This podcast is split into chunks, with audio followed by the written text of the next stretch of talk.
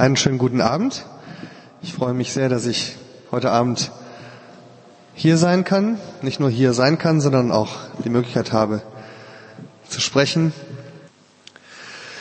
Vielleicht stelle ich mich am Anfang kurz vor. Ich heiße Guido und äh, gehöre zum Christustreff, aber nicht zum Christustreff in Marburg, sondern zu unserem Ableger in Jerusalem. Ähm, ich bin dort mit meiner Frau Steffi, die ist äh, zurzeit auch noch da. Sie lässt euch herzlich grüßen.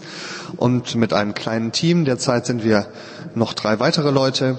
Corinna, ähm, Eli, der aber auch morgen früh nach Hause fliegt, und Monika, die manche noch kennen, weil sie ein halbes Jahr auch hier im Christustreff in Marburg mitgearbeitet hat. Also viele Grüße an euch. Und wie gesagt, unser, warum wir dort sind, ist, weil wir Menschen von Jesus erzählen wollen und weil wir ihnen darüber erzählen wollen, wie Jesus wirklich ist und wie er wirklich war. Ähm, mein Anteil dabei ist auch ein bisschen, dass ich mich versuche, dort äh, theologisch ein bisschen zu betätigen. Ich arbeite an, einem, an einer Forschungsarbeit über den historischen Jesus und die Entstehung der Evangelien. Auch das hat mit der Frage zu tun, wer war Jesus wirklich? Und insofern habe ich natürlich in den letzten Wochen aber auch im letzten Jahr schon mit sehr viel Interesse beobachtet, ähm, ja, was uns da geboten wurde in Buchform und in Filmform unter dem Titel Der Da Vinci Code oder wie es im Deutschen heißt, der Sakrileg. Und natürlich haben wir die Chance nicht ungenutzt gelassen, jetzt wo der Film im Kino ist. Vor zwei Wochen waren wir also gleich in Jerusalem im Kino und haben uns ihn angeschaut mit großer Freude. Ich muss sagen, ich habe sowohl das Buch mit, mit Freude und Spannung gelesen, als auch den Film genossen. Ich weiß, dass er ganz schlechte Kritiken bekommen hat. Ich bin auch kein Filmexperte. Ich gucke immer nur Kino, weil es mir Spaß macht und dieser Film hat mir Spaß gemacht. Ähm, es war eine etwas erhöhte Herausforderung, ähm, weil Teile des, große Teile des Filmes auf Französisch und auf Latein und so laufen, wer den schon gesehen hat. Vielleicht kann ich mal fragen, wer den Film schon gesehen hat. Schon, ja, einen kleineren Anteil. Wer hat das Buch gelesen? Ich sag gleich noch, worum es geht. Also keine Sorge. Aber jedenfalls erhöhte Herausforderungen, die Teile, die auf Französisch oder Latein waren, die tragen in Deutschland natürlich deutsche Untertitel. In Israel trugen die hebräische Untertitel. Ähm, das war da etwas schwierig, denen zu folgen, gerade wenn es um Verschwörungstheorien geht. Also, äh, ganz kurz die Geschichte erzählt für die, die noch reingehen wollen. Es tut mir leid, aber äh, dann müsst ihr euch jetzt die Ohren zuhalten. Aber ähm, ich kannte ja auch das Ende schon, mir hat der Film trotzdem gefallen. Also, ganz kurz erzählt, es geht um eine Krimi-Geschichte, ein Mordfall. Ein Museumsdirektor wird ermordet und äh, dann kommt also ein der Haupt, der Held und die Heldin versuchen dann zusammen herauszufinden, warum er ermordet wurde und wer dahinter steckt. Und es entwickelt sich so ein, eine schöne Verschwörungstheorie. Im Hintergrund taucht so die katholische Kirche auf mit einem Mordkomplott und äh, das Opus Dei und dann noch ein anderer Wissenschaftler und die. Das ist also alles sehr sehr spannend und ähm, während sich das so entwickelt, kommt eben der eigentliche Sakrileg zum Vorschein, äh, die schockierende Wahrheit, wer, wer Jesus wirklich war. Ja, das ist also das, was man in dem Buch dann so langsam herausfindet auf den Spuren. Und der große Sakrileg ist, Jesus war ganz anders, als wir immer dachten. Überraschung. Ja? Äh, ich rede gleich noch ein bisschen darüber, wie. Jetzt könnte man ja sagen, das ist ein schöner Krimi, muss man sich nicht weiter mit beschäftigen. Wenn es nicht so wäre, dass diesem Krimi tatsächlich auch ein recht äh, seinerzeit recht bekanntes Sachbuch zugrunde liegt, deren, dessen Autoren äh, tatsächlich der Meinung sind, dass diese Geschichte nicht nur eine Erfindung ist, sondern tatsächlich Wahrheit ist. Dass also diese Verschwörung tatsächlich existiert. Eine Verschwörung der Kirchen, die versuchen, die Wahrheit über Jesus zu, zu verdecken, während es äh, also ein paar Hüter der wahren Wahrheit gibt, die die echte Wahrheit über Jesus kennen. Äh, die Autoren dieses Sachbuchs tragen äh, die Namen Bejean und Lee. Ja, kann man also auch hier kaufen im Laden. Bejean und Lee. Und die Kenner des Sakrilegs wissen schon, man muss immer so Anagramme machen, man muss die Buchstaben umwürfeln. Und wenn man die Buchstaben von diesen beiden Autoren umwürfelt, kommt also der Name Lee Teabing raus, der also in diesem Buch eine wichtige Rolle spielt. Und da sehen wir also, dass da durchaus ein Zusammenhang ist. Also es geht nicht nur um einen Roman, sondern es geht tatsächlich um eine der Anspruch auf Wahrheit, ein Sachbuch, das behauptet, die wirkliche Wahrheit über Jesus zu kennen. Ähm, an sich ist das ja nichts Neues, dass uns Bücher geliefert werden, die uns die wirkliche Wahrheit über Jesus erzählen und dass diese Wahrheit dann auch immer ganz anders ist als die, die wir bisher kannten. Also da gibt es jede Menge Bücher, muss man nur mal in den Buchladen, also nicht in unser, da kann man die auch alle bestellen. Oh, jetzt, aber es gibt auch andere. Äh, da gibt es also in regelmäßigen Abständen immer wieder Bücher, die uns die schockierende Wahrheit über Jesus ähm, auftischen. Entweder Jesus war in Wirklichkeit ein Guru in Indien und ist dort auch begraben, oder Jesus war in Wirklichkeit ein militanter Anhänger einer jüdischen Terrororganisation ähm, oder das besonders schön Jesus als ähm, zentrale Fantasiefigur einer deliriösen äh, Kiffersekte im ersten Jahrhundert, ja, die also irgendwelche Pilze naschten und dann so Halluzinationen kriegten und dann Jesus irgendwie sahen. Ja. Also spannende Geschichten. Was ist es also diesmal? Ich verrate das Geheimnis. Man kann eigentlich, es ist ein, ein, ein recht buntes Feuerwerk von Enthüllungen, das kann man gar nicht alles, äh, alles im Einzelnen erzählen. Ähm, es geht um die Grals, Geschichte sehr spannend. Ich liebe solche Verschwörungstheorien und ich muss mich hier auch outen als echter Fan der Grals-Erzählung. Das geht also so weit, dass ich vor dieses alte Sachbuch schon vor 15 Jahren gelesen hatte und fand das sehr spannend. Und wir haben sogar mal zusammen, Steffi und ich, einen Urlaub auf den Spuren dieser Geschichte gemacht und haben in Südfrankreich und in Spanien dann ein paar Orte besucht, die also da mit dieser ganzen Verschwörungstheorie in Zusammenhang stehen. Also ähm, ich finde das sehr spannend. Was ist also die Message dieses Buches und dieses Filmes? Das, die erste Message, Jesus war ein ganz normaler Mensch, so wie wir. Skandal. Ja?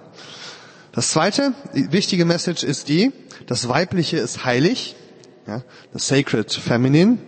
Das Weibliche ist heilig oder das Weibliche ist göttlich. Und das dritte, Achtung festhalten, Jesus liebte eine Frau. Ja. Das sind also die schockierenden Wahrheiten über Jesus. Und ähm, das Spannende ist, wenn man sie sich genauer anschaut, ja, findet man raus, so sensationell sind sie dann gar nicht. Ja. Man fragt sich, ja, man fragt sich, warum man für diese drei Weisheiten nun also geheime Quellen auftun musste. Ja, das machen nämlich die Autoren, die sagen, es gab also da, es gibt geheime Evangelien, die hat man in Ägypten irgendwo gefunden und da gibt's Handschriften vom Toten Meer. Da, und da, und darauf berufen die sich und da steht das alles drin. Ja. Jetzt weiß natürlich jeder, der so ein bisschen Rallye-Unterricht gehabt hat, dass in den Handschriften vom Toten Meer zum Beispiel Jesus gar nicht auftaucht. Und in den Evangelien aus Ägypten, da hat man also tatsächlich auch so ein paar alte Evangelien gefunden. Die stammen so aus dem vierten, fünften Jahrhundert, sind also etwa 300, 400 Jahre älter als die Evangelien, äh nicht älter, sondern jünger als die Evangelien, die wir in unseren Bibeln haben und die man überall kaufen kann. Naja, also man fragt sich, warum man für diese drei Weisheiten nun auf geheime Quellen zurückgreifen musste. Denn äh, ich habe nochmal nachgeguckt, alle diese drei Weisheiten über Jesus stehen auch in meiner ganz normalen Bibel drin. Ja, man kann sie da nachlesen und dort sind sie eigentlich sogar älter und ursprünglicher. Wie gesagt, die Evangelien, die wir in der Bibel haben, kommen alle aus dem ersten Jahrhundert, sind teilweise von Augenzeugen geschrieben oder von Leuten, die Augenzeugen kannten, wohingegen die geheimen Evangelien aus Ägypten, also etwa 300 Jahre später entstanden sind. Aber gehen wir mal ganz kurz an diesen drei Kernaussagen entlang. Die erste Kernaussage, Jesus war ein ganz normaler Mensch. Ja, da frage ich mich, was denn sonst? Ja, das ist das allererste, was ich lese im Evangelium. Ja, kennt jeder, zu Weihnachten lesen wir die Weihnachtsgeschichte. Und da wird geschrieben, wie Jesus als ein Mensch auf die Welt, auf die Welt kommt. Das ist eigentlich sogar das Besondere an der Weihnachtsbotschaft, dass wir sagen, Gott wurde ein ganz normaler Mensch. Ja? Äh, und davon erzählen die Evangelien eigentlich von vorne bis hinten. Ich lese das mal vor hier, Originalbericht, Evangelium des Lukas. Ähm, Josef ging nach Bethlehem, damit er sich schätzen ließe mit Maria, seinem anvertrauten Weibe, die war schwanger. Jetzt wissen wir also, wenn man schwanger ist, dann kommt irgendwann ein Mensch zur Welt. Und als sie dort waren, kam die Zeit, dass sie gebären sollte, und sie gebar ihren ersten Sohn und wickelte ihn in Windeln und legte ihn in eine Krippe. Wer hat das schon mal gehört? Ja, die meisten, okay. Also hier wird eine ganz normale Geburt beschrieben von einem ganz normalen Mensch, der auch Windeln brauchte, der vermutlich auch da reingeschissen hat, ja, der dann in den späteren Jahren einen ganz normalen Beruf erlernte. Ein Mensch, der gerne aß, gerne trank, der weinte, wenn er traurig war, der lachte, wenn er fröhlich war, und der sich immer selber sehr gerne als Mensch oder als Sohn des Menschen bezeichnet hat. Ja. Und er hat einmal sogar darüber gespottet, ja, dass die Leute ihn für so menschlich halten. Er hat gesagt, der Menschensohn ist gekommen, er meint damit sich selbst. Er isst und trinkt, da sagen sie, siehe, was ist dieser Mensch für ein Fresser und Weinsäufer? Ein Freund der Zöllner und Sünder. Ja. Also der war offensichtlich so menschlich, dass man ihm das sogar zur, zum Vorwurf gemacht wird. Ist dieser Mensch für ein Fresser und Weinsäufer? Niemand wäre auf die Idee gekommen, dass Jesus kein Mensch war. Und es ist ja auch eines der ältesten Dogmen, dass Jesus ganz Mensch war. Wir sagen noch mehr über ihn, äh, dazu später, aber dass er Mensch war, ist, steht eigentlich außer Frage. Vor allen Dingen die Tatsache, dass er gestorben ist, weist ihn als Menschen aus. Und hier kommen wir interessanterweise an einen Punkt, denn genau diese Evangelien, auf die sich unsere Romanschreiber berufen, nämlich nicht wahrhaben wollen. Genau diese Evangelien sind es nämlich, die bestreiten, dass Jesus ein solcher Mensch gewesen wäre. Wenn man in diese Evangelien liest, ist das eigentlich ihre Hauptaussage, dass sie sagen, Jesus war eben kein normaler Mensch. Er sah nur so aus. Er war in Wirklichkeit so eine Geistlichtgestalt, die sich in eine menschliche Hülle gekleidet hat und die auch nicht wirklich gegessen hat und auch nicht wirklich getrunken hat. Und äh, was sich dann vor allen Dingen auch daran zeigt, dass sie nicht wirklich gestorben ist. Gibt es zum Beispiel eins der Evangelien, das uns dann sagt, nein, nein, da war die Geschichte mit dem Josef von Arimathea. Nee, ja doch, genau. Simon von Kyrene, der. Simon von Kyrene, der das Kreuz für ihn trug. Und da haben sie ihn verwechselt und haben den Simon von Kyrene gekreuzigt. Und das ist interessanterweise auch eine Idee, die später im Koran wieder auftaucht. Also ähm, das sind eigentlich die quasi, wenn man Evangelien sucht, die die Menschheit Jesu beschreiten, dann äh, sind es eigentlich genau diese geheimen Evangelien, die genau das nämlich sagen, dass Jesus kein Mensch war. Die spannende Frage ist aber, kam dieser Mensch von Gott? Das ist die Frage, die jeder selbst beantworten muss. Und man kann sie nur beantworten, wenn man sich eine Bibel vornimmt und die Originalberichte liest. Versucht herauszufinden, was hat dieser Mensch Jesus eigentlich zu sagen? Was ist seine Botschaft? Und stimmt das, was er über sich selber behauptet, dass er nämlich ein Mensch ist, der von Gott kam. Es gibt äh, einen schönen Bericht im Johannesevangelium von einer Frau, die Jesus dem Menschen begegnet und die, nachdem sie ihn kennenlernt, dann in ihren Ort rennt und dort sagt, kommt, seht einen Menschen, seht einen Menschen, der mir alles gesagt hat, was ich getan habe, ob er nicht der Messias sei. Das ist die spannende Frage. Ob dieser Mensch der von Gott gesandte Retter für diese Welt ist. Aber dass er ein Mensch war, das ist eigentlich außer Frage. Das zweite skandalöse Geheimnis, was enthüllt wird, ist, das Weibliche ist göttlich. Ja? Auch da würde ich fragen, was denn sonst? Ja? Wir gucken am Anfang der Bibel, auf meiner Bibel zumindest, erste Seite. Da steht, Gott schuf den Menschen zu seinem Bilde, zum Ebenbild Gottes schuf er ihn, und zwar als Mann und als Frau. Das heißt, wir sind Ebenbilder Gottes. Wir sind göttlichen Ursprungs. Gott hat uns gemacht, und zwar die Frauen und auch die Männer. Vielleicht ist das der eigentliche Skandal, dass die Männer auch dabei sind. Aber jedenfalls, ähm, dass die Frauen Ebenbilder Gottes sind, ist eine alte Weisheit der Bibel. Und das ist eigentlich auch das, was äh, versucht wird in diesem Da Vinci Code zu zeigen, wenn man so die ganze Story im Untergrund verfolgt.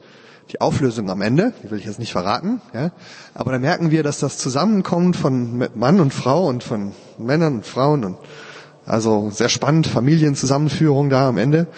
Ähm, da wird quasi symbolisch ähm, das gezeigt, ja, dass diese Zusammengehörigkeit von Mann und Frau etwas widerspiegelt vom Wesen Gottes. Und das ist ja auch eine alte Geschichte, dass in der Bibel Gott beschrieben wird mit Bildern, die ihn als Mann beschreiben, Bildern, die ihn als Frau beschreiben. Und dass das genau etwas ausmacht von unserer Ebenbildlichkeit. Und dass gerade in dieser spannenden Beziehung zwischen Mann und Frau etwas wiedergespiegelt wird von dem, wie Gott ist. Dass wir etwas widerspiegeln sollen davon. Also auch das ist eigentlich ähm, nichts Neues. Nicht nur, dass es von Gott kommt, sondern dass es heilig ist. The Sacred Feminine, ja, äh, das Weibliche ist heilig. Auch eine alte biblische Weisheit, weil Gott zu seinem Volk sagt, ihr alle sollt heilig sein. Ja, meint die Männer und die Frauen natürlich. Also, wir alle sollen heilig sein. Auch das keine neue Idee. Das Interessante auch hier wiederum ist, es sind wieder die gleichen geheimen Evangelien aus Ägypten, die auch das bestreiten. Denn gerade diese Evangelien sind wiederum besonders frauenfeindlich. Ja, die haben das, was eigentlich in der Bibel steht, eben nicht verstanden. Hier gibt es ein, ein Zitat mal aus dem sogenannten Thomas-Evangelium, eines dieser späteren Evangelien. Da heißt es, Simon Petrus sprach zu ihnen, Maria soll von uns gehen, denn Frauen sind des Lebens nicht würdig. Aber Jesus widersprach ihm und antwortete, siehe, ich werde auch sie leiten und werde sie zu einem Mann machen, damit auch sie eine lebendige Seele werden kann, so wie ihr Männer. Denn jede Frau, die sich männlich macht, wird in das Himmelreich eingehen. Das ist also Thomas Evangelium oder hier ein anderer von diesen geheimen Schriften. Da heißt es, flieht den Irrsinn und die Gefangenschaft der Weiblichkeit. Wählt euch lieber die erlösende Männlichkeit. Äh, oder hier noch aus einem anderen ähm, Text, da aus diesen geheimen Funden von Ägypten. Die Gesichter des Männlichen, die nicht unter der Krankheit leiden, die man das Weibliche nennt, sondern diese Krankheit bereits hinter sich gelassen haben. Also so viel zum Thema Leute, hier ist das wahre Evangelium. Ja? Da lese ich doch lieber mein Originalevangelium, wie es in der Bibel steht. Ja? Als hier sehen wir nämlich schon den, den Einfluss der nichtchristlichen und der nichtjüdischen Religionen, der antiken äh, griechischen Philosophie, der Gnosis, die das Weibliche verachtet, deswegen, weil es mit Geburt verbunden ist, mit Materie verbunden ist, mit dem normalen Leben verbunden ist. Ja? Und man sagt, das müssen wir alles fliehen und die Männer sind so quasi die Geistwesen, die es also schaffen, sich über diese Niederungen des weiblichen Alltags zu erheben ja? und zu etwas Höherem zu streben. Und es ist genau die Bibel, die dagegen einen Akzent setzt und sagt, nein, von Anfang an, es sind Mann und Frau, die Ebenbilder Gottes sind. Es sind Mann und Frau, die von Gott heilig genannt werden. Das schöne Zitat hier nicht von, doch da, das ist auch schön. Aus Römer 16, Vers 15, da schreibt Paulus an die Gemeinde in Rom, grüßt Philologus und Julia. Ja, Lateiner wissen das, Philologus Mann, Julia Frau. Nereus und seine Schwester und Olympas und alle Heiligen bei ihm. Da haben wir also die heiligen Frauen und die heiligen Männer. Also das ist die biblische Sicht vom Heiligen. Das dritte ist natürlich noch spannender. Jesus liebte eine Frau. Mhm. Das ist natürlich auch der eigentliche Skandal dieses Buches. Aber auch hier habe ich wieder mal in meine Originalbibeln geguckt, die älteren Evangelien, und habe dort den weit größeren Skandal gefunden. Jesus liebte nicht nur eine Frau, sondern gleich mehrere. Johannes 11, Vers 5, Jesus aber hatte Martha lieb und ihre Schwester und Lazarus. Ja.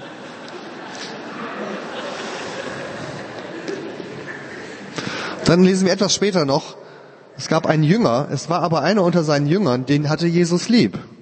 Der hieß Johannes übrigens. Ähm. Und dann an anderer Stelle erklärt Jesus das Ganze und sagt, wer meine Gebote hat und hält sie, der ist es, der mich liebt. Und dann sagt er noch zu seinen Jüngern, das gebiete ich euch, dass ihr euch untereinander liebt.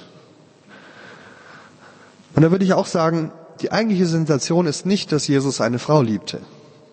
Denn das lesen wir überall in den Evangelien, dass er nicht nur Frauen, sondern auch Männer liebte. Sondern das eigentliche Skandalöse ist, dass der heutige Leser sich unter diesem Wort nichts anderes mehr vorstellen kann als Sex. Ja? Das ist aber nicht ein Skandal des Evangeliums oder der Kirchengeschichte, sondern ein Skandal unserer Zeit. Und damit unterscheiden wir uns heute sehr von den ursprünglichen Quellen. Wenn wir ein bisschen uns historisch auskennen und ein bisschen die Quellen lesen, zum Beispiel die Evangelien oder auch andere jüdische Texte aus der Zeit, dann werden wir sehr schnell herausfinden, dass Jesus, genauso wie jeder andere jüdische Rabbi seiner Zeit, natürlich Sex nur in einer geschützten Ehebeziehung ansiedelte. Ja? Und es deswegen für ihn nicht in Frage kam, seine Liebe nun unbedingt in sexuellen Beziehungen auszudrücken. Das war für Jesus ganz klar. Sex außerhalb einer solchen Ehebeziehung hat Jesus, da war er sehr konservativ, in einem Atemzug zusammen genannt mit Mord, Diebstahl, Ehebruch, Lüge und gesagt, das sind alles Dinge, die den Menschen kaputt machen. Und es zeigt eher was über uns, wenn wir das versuchen, da hineinzulesen. Man müsste also alle historischen Quellen, alles, was wir über das Judentum von damals wissen, auf den Kopf stellen, um zu sagen, dass Jesus mit dieser Frau eine sexuelle Beziehung gehabt hätte. Jetzt gibt es natürlich ein paar Leute, die sind ganz besonders schlau und sagen, ja, es war noch ganz anders, geht noch so einen kleinen Umweg und sagt, Jesus war in Wirklichkeit verheiratet. Dann wäre das ja auch okay. Und man zieht als Begründung heran, dass man mal gehört hat, dass äh, jüdische Lehrer in dieser Zeit, jüdische Rabbiner, grundsätzlich verpflichtet waren zu heiraten und verheiratet zu sein. Und dass niemand Jesus ernst genommen hätte, wenn er nicht verheiratet gewesen wäre. Jetzt ist das auch so eine von den Wahrheiten, die halb wahr sind, aber wenn man nur die Hälfte kennt, äh, liegt man auch oft schief. Tatsächlich ist es so, dass es das Gebot natürlich schon gibt in der Bibel, seid fruchtbar, mehret euch, und dass das auch ähm, in der damaligen äh, jüdischen Welt bis heute eigentlich auch so ausgelegt wird, dass es eine Verpflichtung gibt zum Heiraten und Kinder zu bekommen. Ja? Kann ich mal vorlesen hier aus der Mishnah, das ist so eine Gesetzessammlung ähm, aus der etwas später als die Zeit Jesu. Da heißt es, ein Mann darf das biblische Gebot, seid fruchtbar und mehret euch, nicht vernachlässigen. Außer wenn er schon Kinder hat. Und jetzt ist das oft so, dass es dann verschiedene Auslegungen gibt. Die streiten sich dann darüber, was das nur genau bedeutet. Da gab es also die Schule Schamais, die sagte, es reicht, wenn er zwei Söhne hat. Ja, dann muss er nicht noch mehr bekommen. Okay. Die Schule Hillels, die hat es immer ein bisschen softer gesehen. Die hat gesagt, es reicht, wenn er einen Sohn hat und eine Tochter. Denn es steht ja geschrieben, Gott schuf sie als Mann und als Frau. Das heißt also, wenn er Sohn und Tochter hat, hat er eigentlich jetzt schon die Multiplikations, das Multiplikationsgebot erfüllt. Also schließen manche Leute, Jesus muss auch verheiratet gewesen sein. Sonst hätte er überhaupt keine Autorität gehabt, weil er sich nicht an das Gebot hielt. Aber auch da verrät ein Blick in die Quellen, dass es tatsächlich anders war. Tatsächlich haben die meisten Rabbiner geheiratet, aber zu einem späteren Zeitpunkt in ihrem Leben. Sie haben sich erst Zeit genommen, die Torah zu studieren, dann haben sie sich Zeit genommen, mit einem anderen Lehrer zu lernen, dann haben sie sich Zeit genommen, eigene Schüler zu sammeln und dann haben sie irgendwann geheiratet. Also zum Beispiel gibt es die Erzählung über Rabbi Gamaliel, den Jüngeren, lebte so etwa 100 Jahre später als Jesus. Da heißt es, als Rabbi Gamaliel heiratete, sprach er auch am Morgen seiner Hochzeitsnacht das Frühgebet. Er ist extra früh aufgestanden, hat gebetet. Da fragten ihn seine Schüler, warum betest du das Frühgebet sogar heute, wo man doch am Morgen nach der Hochzeit von der Verpflichtung zum Gebet befreit ist? Da antwortete Rabbi Gamaliel, ich will gar nicht auf euch hören, als ob ich auch nur für einen Moment die Gesetze des Himmelreichs von mir abschütteln könnte.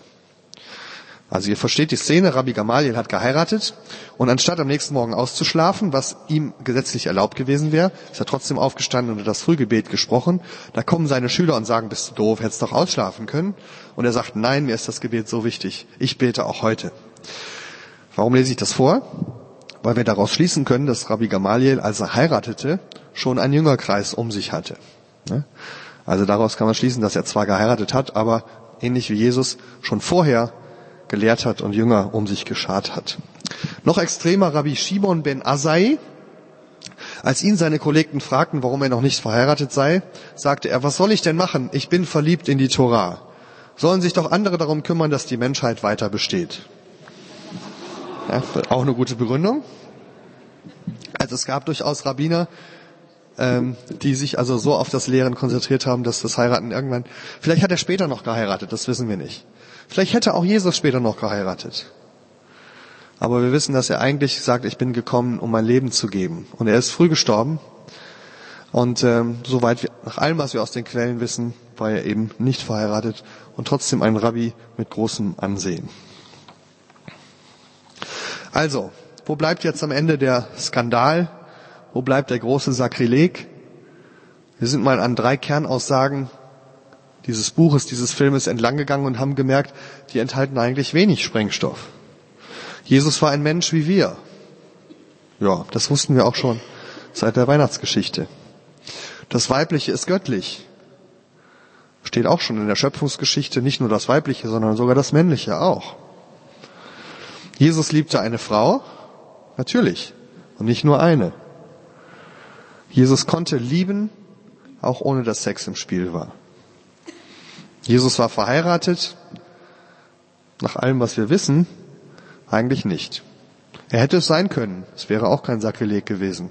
Aber nach allem, was wir wissen, war das nicht der Fall. Ehrlich gesagt, mich wundert bei dem Ganzen, dass Dan Brown, der Autor, sich auf diese so wenig skandalösen Details gestürzt hat und nicht auf die wirklich skandalösen, die wir nämlich in den echten Evangelien finden. Also wenn man die aufblättert, dann entdeckt man die echten Skandale, und ich wundere mich immer, warum es darüber noch kein Buch gibt. Ja, ich finde mal, Jesus hat eigentlich kein Tabu, das heute gilt, ausgelassen, äh, um es zu brechen. Und ich habe so, als ich die, das Buch gelesen habe und den Film gelesen habe, habe ich gedacht, man müsste mal so ein Buch schreiben, die wahren Sakrilege Jesu. Ja, so. Und dann so ein paar Skandale aufdecken. Ich stelle mir das so vor, so vielleicht so im Zeitungsstil, Skandal. Jesus war ein Fundamentalist. In einer Predigt, die er auf einem Berg gehalten haben soll, soll Jesus gesagt haben, wer meine Worte hört und sie tut, ist wie einer, der sein Haus auf ein festes Fundament baut. Skandal. Ja? Oder große Enthüllung. Jesus war ein Kreationist. Ja? Ihr wisst schon, Kreationisten sind die, die glauben, dass die Welt geschaffen wurde und nicht von selber entstanden ist. Tatsächlich hat sich Jesus in einer seiner Reden zu einem biblizistischen Schöpfungsglauben bekannt. Schulbehörden fürchten jetzt sch schlechten Einfluss auf die Schulkinder im Lande. Oder Enttäuschung bei den Zuhörermassen. Jesus ein Konservativer. Der jüdische Rabbi, der selbst schon in einer traditionellen Vater-Mutter-Kind-Familie aufgewachsen war, gab einem bürgerlichen Eheverständnis Vorschub und setzte Sex vor der Ehe mit Mord und Diebstahl gleich. Kirchenführer zeigten sich empört und distanzierten sich. Extreme Ansichten wie diese haben in unserer Kirche keinen Platz. Oder ganz am Ende der Geschichte, Sakrileg. Jesus fordert seine Nachfolger zur Missionierung auf. Wie aus zuverlässigen Quellen berichtet wurde, rief der Mann aus Nazareth kurz vor seiner Himmelfahrt seine Anhänger dazu auf, auch Menschen anderer Religionen zu seinen Jüngern zu machen. Also ich finde, da steckt genug Sprengstoff drin, um wirklich mal auf die Pauke zu hauen. Aber irgendwie schreibt da keiner einen Roman drüber. Man fragt sich am Ende, warum wird eigentlich so ein Buch wie der Da Vinci Code geschrieben? Warum wird es so oft gekauft? Warum löst es so viel Begeisterung aus? Das Originalbuch, die Bibel, bricht doch viel mehr Tabus. Meine Vermutung ist, dass genau da der geheime Grund liegt für den Erfolg des Sakrilegs und anderer Bücher, die ähnliches tun. Man möchte die wahre Brisanz Jesu entschärfen. Man möchte Jesus hineinquetschen in eine Passform, die in die heutige Zeit passt. Man möchte ihn unserer Zeit anpassen, ihn so handsam machen, dass er niemanden mehr aufregt. Denn das ist ja tatsächlich der Fall. Der Jesus, der am Ende des Sakrilegs rauskommt, ist ein Jesus, den eigentlich niemand mehr interessiert. Und ich glaube, man tut das, weil man sich sonst oder weil man sich dem tatsächlichen Anspruch Jesu, dem ungeheuren Anspruch Jesu nicht stellen möchte oder nicht gewachsen sieht. Es erinnert mich so ein bisschen an das, was ich erlebe, wenn ich meine kleinen Nichten besuche. Ich war jetzt gerade drei Tage bei meiner Familie und wir haben so zwei Nichten, neun Jahre und sechs Jahre.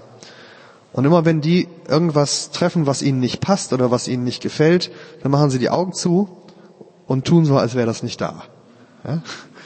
Und die sind wirklich der Überzeugung, wenn ich die Augen zumache und das nicht sehe, dann ist das auch nicht da. Ja? Jetzt merkt man spätestens, wenn man erwachsen wird, dass es nicht so ist. Ja? Allein dadurch, dass ich die Augen vor der Realität verschließe, ändert sich ja nicht die Wirklichkeit. Und ebenso wenig ändert sich die Geschichte Jesu dadurch, dass man immer wieder ein neues Buch schreibt, um sie umzuschreiben. Die Geschichte ist so, wie sie gewesen ist. Es nützt nicht, dass man sie umschreibt, um sie dem eigenen Ansehen angenehmer zu machen. Und als ich darüber nachgedacht habe, habe ich gemerkt, hier ist ein interessanter Punkt, an dem sich die Geschichte der Bibel und die Geschichte des Da Vinci Code doch noch begegnen und wo sie etwas gemeinsam haben. In dem Roman ist es ja so, dass die Heldin, Sophie, am Ende entdeckt, je mehr sie in diese Geschichte hineingezogen wird, je mehr sie da aufdeckt, merkt sie, dass sie selber ein Teil dieser Geschichte ist. Und es ist ihr erst gar nicht recht. Und sie versucht immer wieder davor zu fliehen und immer wieder auszubrechen, aber sie merkt, sie kann dem nicht entgehen. Sie ist selber ein Teil dieser Geschichte. Und in dieser Geschichte geht es letztlich um sie. Und sie merkt, dass sie nur, wenn sie sich dieser Geschichte stellt, herausfindet, wer sie selber ist, dass sie nur da Identität findet, dass sie nur dort Versöhnung mit ihrer eigenen Vergangenheit findet, dass sie nur dort in ihre eigene Familie hineinfindet, dass sie nur dort einen Sinn findet, der die ganze Geschichte zusammenhält. Und das ist das Gleiche, was passiert, wenn wir uns der Geschichte des Neuen Testamentes stellen. Vielleicht ist das zuerst nur so ein fremdes Buch. Ja? Aber je mehr wir eintauchen, und ich schlage euch vor, dass ihr es tut, wir haben da hinten am Büchertisch gute Bücher, die erklären, wie das ist mit Jesus, wer, wer er war, die auch so ein bisschen Hintergründe erzählen über die geheimen Evangelien und so. Ich empfehle besonders Faszination Jesus, da steht vieles darüber drin. Und wenn wir uns dieser Geschichte stellen, dann merken wir, dass wir da hineingezogen werden und dass wir selber ein Teil dieser Geschichte werden und dass wir am Ende merken, in dieser Geschichte geht es um uns selbst. Jesus sagt, er ist in diese Welt gekommen wegen dir. Und das ist das Spannende. Jesus sagt, so sehr hat Gott die Welt geliebt, dass er seinen eigenen Sohn gab, damit alle, die an ihn glauben, nicht verloren gehen, sondern gerettet werden. Gott wurde in Jesus ein Mensch, ein ganz normaler Mensch, weil er uns zurückbringen wollte in diese Heiligkeit, in die Beziehung zu Gott, weil ihm diese Welt wertvoll ist, weil er sie liebt, die Männer wie die Frauen. Jesus hat gesagt, ich bin gekommen zu suchen und zu erretten, die, die verloren gegangen sind. Die Sophie Neveu, die Heldin der Geschichte, entdeckt am Ende, dass es in der ganzen Geschichte immer nur um sie selbst ging. Und genauso ist es mit der Geschichte, die im Neuen Testament erzählt wird. Am Ende der Geschichte findest du heraus, dass es um dich geht, dass Jesus für dich gekommen ist. Sophie Neveu findet letztlich die Beziehung zu ihrem verstorbenen Großvater wieder, aber in der Bibel geht es um die Beziehung zu einem lebendigen Vater, nämlich dem Vater im Himmel. Und die Frage ist, Stellst du dich dieser Geschichte oder rennst du vor ihr weg? Suchst du diese Beziehung, suchst du deine Identität in dieser Geschichte oder suchst du sie woanders? Das Schöne ist, du brauchst weder einen Code, noch einen geheimen Tresorschlüssel, noch einen Kryptex oder etwas anderes, um hineinzufinden in dieser Geschichte, sondern du brauchst nur anzufangen, mit Gott zu reden. Ich schlage vor, dass wir das jetzt tun. Wenn du magst, bete mit. Ich will ein kurzes Gebet sprechen.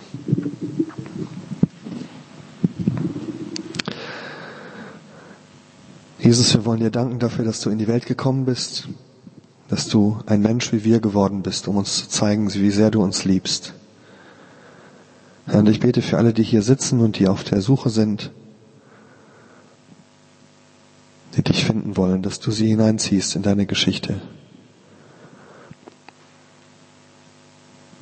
du uns zeigst, wer du bist, dass du uns zeigst, wer wir sind und wie wir zusammengehören mit dir. Herr, komm hinein in unser Leben. Bring du Versöhnung, Identität, eine neue Familie, die Wahrheit über uns. Nimm uns hinein in deine Geschichte. Danke, dass du nicht verborgen bist, sondern dich gezeigt hast. Und dass es deine Liebe ist die wir finden, wenn wir uns auf die Suche machen nach dir. Amen.